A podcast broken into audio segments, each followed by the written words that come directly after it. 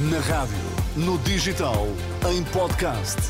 Música para sentir, informação para decidir.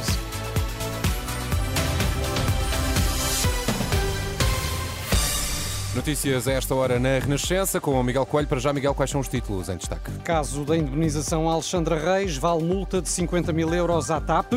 Proteção Civil alerta para agravamento do estado do tempo a partir da próxima madrugada. Notícias aqui no T3, sempre com o Miguel Coelho. Olá, Miguel, boa tarde. Olá, boa tarde. A TAP foi multada em 50 mil euros pelo regulador da Bolsa em causa a informação divulgada ao mercado sobre a indenização paga a Alexandra Reis. A Comissão do Mercado de Valores Mobiliários concluiu que a informação não era verdadeira nem clara. Segundo um comunicado da CMVM, não permitiu conhecer a realidade de forma imediata, designadamente a existência de um acordo celebrado entre a TAP e Alexandra Reis. Recordamos que a indenização de meio milhão de euros à antiga gestora da transportadora aérea acabou por conduzir à admissão de Alexandra Reis da Secretaria de Estado do Tesouro e do ministro Pedro Nuno Santos da pasta das infraestruturas. Concluída a aprovação do Orçamento do Estado para o próximo ano, a votação final contou apenas com o apoio da maioria socialista. Os restantes partidos votaram contra, com exceção de Livre e PAN, que se abstiveram. À saída, o primeiro-ministro demissionário António Costa garantiu que deixa o país melhor após oito anos de governação. Manuela Pires. Ao fim de oito anos de governo, António Costa diz que deixa um país mais livre e mais bem preparado para o futuro. Nós viramos a página da austeridade e tiramos o país de uma situação de déficit excessivo para uma situação de sólido e tranquilo, eh, tranquila estabilidade orçamental, que aumenta agora as liberdades das escolhas políticas. Rui Rocha, da Iniciativa Liberal, aponta as falhas e deixa um conselho. Na hora da despedida, recomendo, se me permite, duas coisas.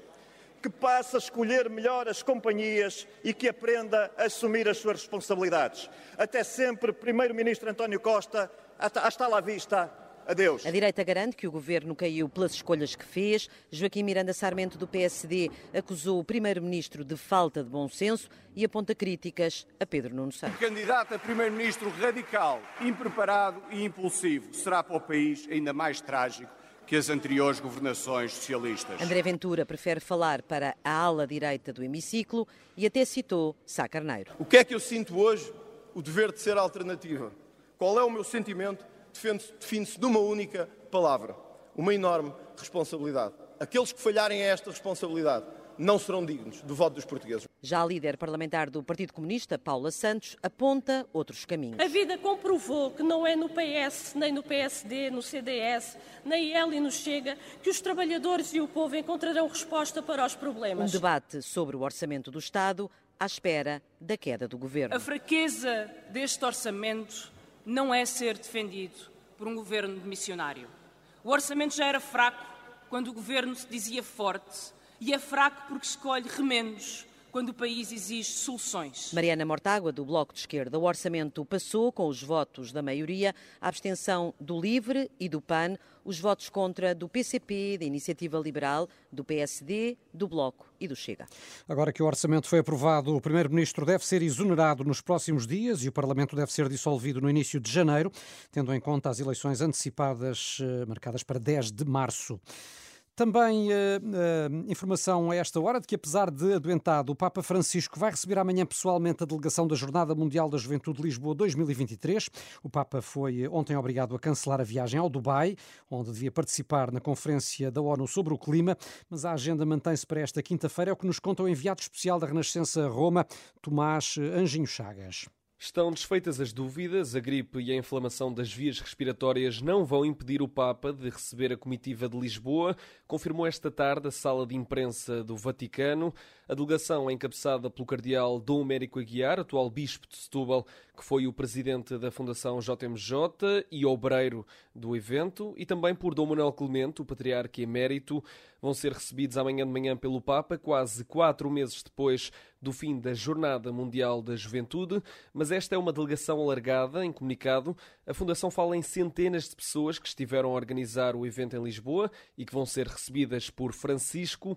Hoje o Papa marcou presença na audiência geral do Vaticano e, apesar de estar com uma respiração ofegante por estar doente, ainda afirmou que são os fabricantes das armas a ganhar com a guerra e apelou à continuação da trégua humanitária entre Israel e o Hamas. Ainda esta tarde, a delegação da Jornada Mundial da Juventude que se encontra em Roma vai participar de uma missa na Igreja de Santo António dos Portugueses portugueses. E também é notícia eh, esta tarde uma descoberta no Museu Nacional de Arte Antiga em Lisboa. Miguel, os especialistas concluíram que um quadro que até aqui eh, era atribuído a outro pintor é afinal do grande artista espanhol Francisco de Zurbarán. Zurbarán, expoente do barroco espanhol, é afinal o autor de uma imagem de São Sebastião no momento do seu martírio, um óleo sobre tela, até aqui atribuído a Clemente Sanches.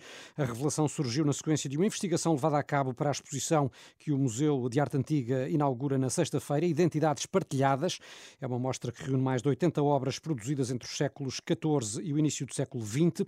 São, na maioria, pinturas de artistas espanhóis, fruto das relações culturais entre os dois países vizinhos, como explica a jornalista Maria João Costa. É uma exposição que mostra a pintura espanhola que existe em Portugal. São 82 obras que revelam as relações artísticas com o país vizinho entre o século XIV e o início do século XX. Há obras de fundações, museus e igrejas que pela primeira vez são reunidas. Há pinturas de artistas espanhóis que trabalharam em Portugal Portugal, mas também de pintores portugueses que se fixaram em Espanha ou encomendas a espanhóis no período filipino. Identidades Partilhadas é uma exposição única, diz o comissário Joaquim Caetano. Não há muitos países na Europa que pudessem apresentar 82 obras de pintura espanhola com uma qualidade muito apreciável, tirando Espanha, obviamente é de facto invulgar e queremos que o, os olhares de um lado e do outro da fronteira se foquem neste património português que tem relevância internacional. Por outro lado, foi uma ocasião única para estudar esse património com os nossos colegas espanhóis. Neste estudo, o Museu Nacional de Arte Antiga descobriu que afinal tem mais um quadro de Francisco de Zurbarán,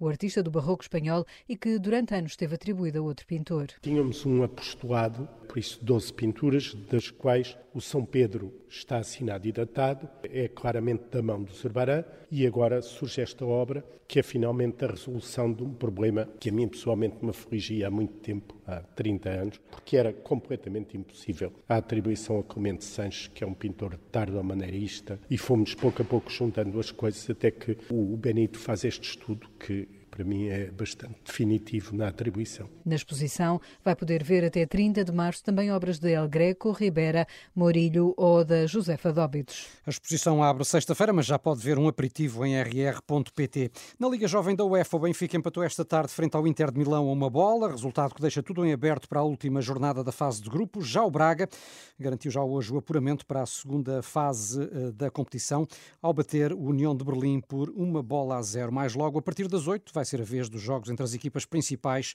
a contar para a Liga dos Campeões. E atenção à chuva forte a partir de amanhã, quinta-feira, previsão que já levou o Instituto do Mar e da Atmosfera a colocar todos os 13 distritos do continente abaixo do Rio Douro sob aviso amarelo. A Proteção Civil alerta por seu lado, Renato, para a possibilidade de inundações, deslizamentos de terras e formação de lençóis de água nas estradas. Uhum, informações de tempo já a seguir com mais detalhe com a Filipa Galrão. São agora 5 e 8, as notícias da Renascença sempre em rr.pt.